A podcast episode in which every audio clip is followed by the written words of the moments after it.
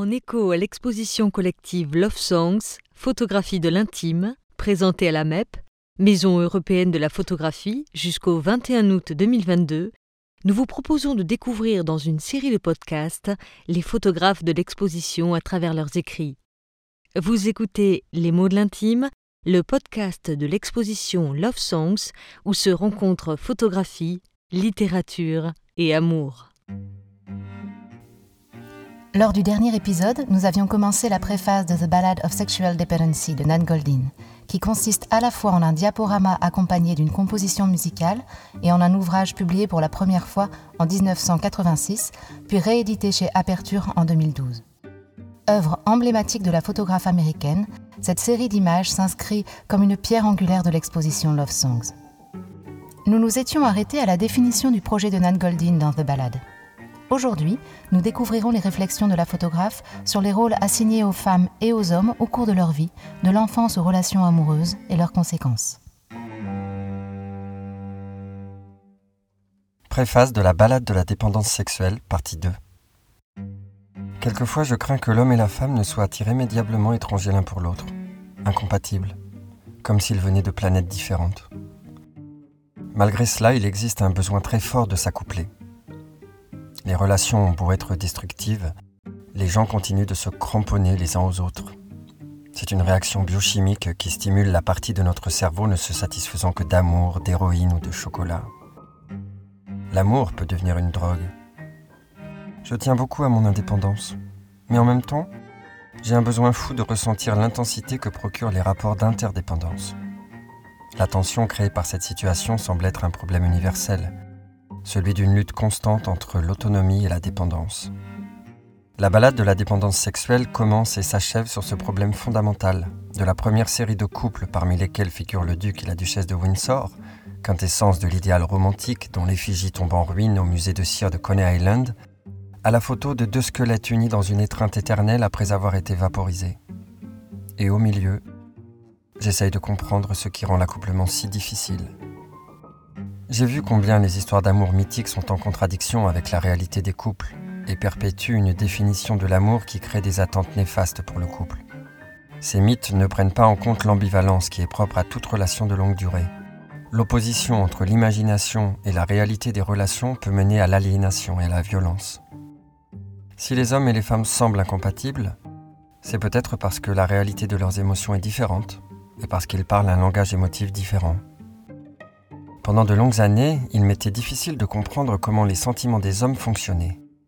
Je ne concevais pas qu'ils puissent être vulnérables, et je les surestimais sans prendre en compte leurs peurs et leurs sentiments. Les hommes aussi ont derrière eux une longue histoire. Un héritage qui vient de leur peur des femmes. Un besoin de les catégoriser en tant que mère, putain, vierge, femme araignée ou toute autre chose. La construction des rôles attribués selon le sexe est l'un des problèmes majeurs qui intervient dans une relation amoureuse. Dès l'enfance, nous sommes programmés en fonction des limites imposées aux filles et aux garçons. Les petits garçons aiment se battre, les petites filles être jolies et gentilles. Mais en grandissant, nous prenons conscience que nous pouvons décider de notre identité sexuelle, qui est en quelque sorte malléable. On peut jouer un des rôles préétablis en se faisant belle, en draguant, volant, en jouant les durs, ou se rebeller en faisant étalage de sa tendresse ou de sa virilité et défier ainsi les stéréotypes. Quand j'avais 15 ans, le monde idéal était un endroit peuplé d'androgynes où on ne saurait le sexe d'une personne qu'en couchant avec elle. Depuis, j'ai réalisé que l'identité sexuelle est un problème bien plus complexe qu'une simple question de style. La question n'est pas d'accepter ou de refuser la distinction des rôles attribués selon le sexe, mais de la redéfinir. Il faut non seulement se débarrasser des clichés, mais aussi prendre la décision de se servir des alternatives qui nous sont offertes, quitte à changer de sexe. D'ailleurs, cet acte est à mes yeux l'acte ultime en matière d'autonomie. Dans la balade, les femmes photographiées ensemble partagent une grande solidarité, une sorte de force amazonienne et une grande tendresse où le contact physique est accepté sans embarras. L'homme ne montre sa tendresse et le côté vulnérable de sa sexualité que lorsqu'il est seul. Mais dès qu'il se trouve parmi d'autres hommes, il se transforme en dur. La compétitivité, l'érotisme et le jeu sont présents dans les situations où on le voit se battre, boire ou prouver son endurance. Nos émotions et nos besoins sexuels sont parfois en totale opposition. J'ai souvent l'impression que je suis faite pour être avec une femme. Dans mes amitiés de longue durée avec des femmes, l'intensité et la relation nous rendent aussi uniques qu'un couple marié ou que des sœurs. Mais quelque chose en moi est attiré par l'opacité du monde émotif des hommes et stimulé par les conflits inhérents aux relations entre femmes et hommes. Le sexe à proprement parler ne représente qu'un aspect de la dépendance sexuelle. Le plaisir devient une motivation, mais la vraie satisfaction est romantique. Le lit devient le lieu où les problèmes d'un couple disparaissent ou s'intensifient. Le sexe n'est pas une affaire de prouesse, c'est une forme de communication reposant sur la confiance, la mise à nu et la vulnérabilité qui ne peut s'exprimer d'aucune autre manière. Les relations sexuelles d'une grande intensité deviennent à la fois dévorantes et autosuffisantes. On devient dépendant de la gratification le sexe se transforme en un microcosme de la relation, un champ de bataille, un exorcisme. Pendant plusieurs années, j'ai eu une relation très importante avec un homme. Nous nous entendions bien sur le plan émotif et nous sommes devenus très dépendants l'un de l'autre. Nous nous servions de la jalousie pour susciter la passion. Sa conception des relations amoureuses s'inscrivait dans la lignée de James Dean et de Roy Orbison.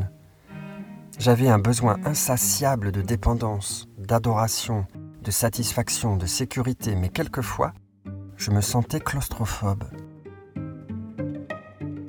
Nous étions dépendants de la quantité d'amour que notre relation nous fournissait. Nous étions un couple.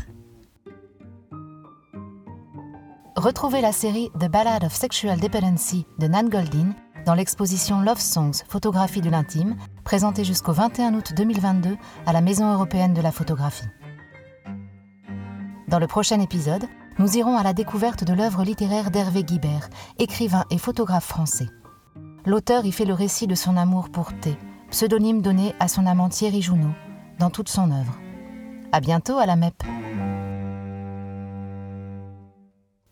Merci d'avoir suivi Les mots de l'intime, notre série de podcasts en écho à l'exposition Love Songs, où littérature et photographie se rencontraient sous le signe de l'amour. En espérant que cette écoute vous aura donné envie de découvrir l'exposition ou à l'inverse prolonger le plaisir de votre visite, nous vous invitons à partager ces podcasts avec vos proches. À bientôt à la MEP.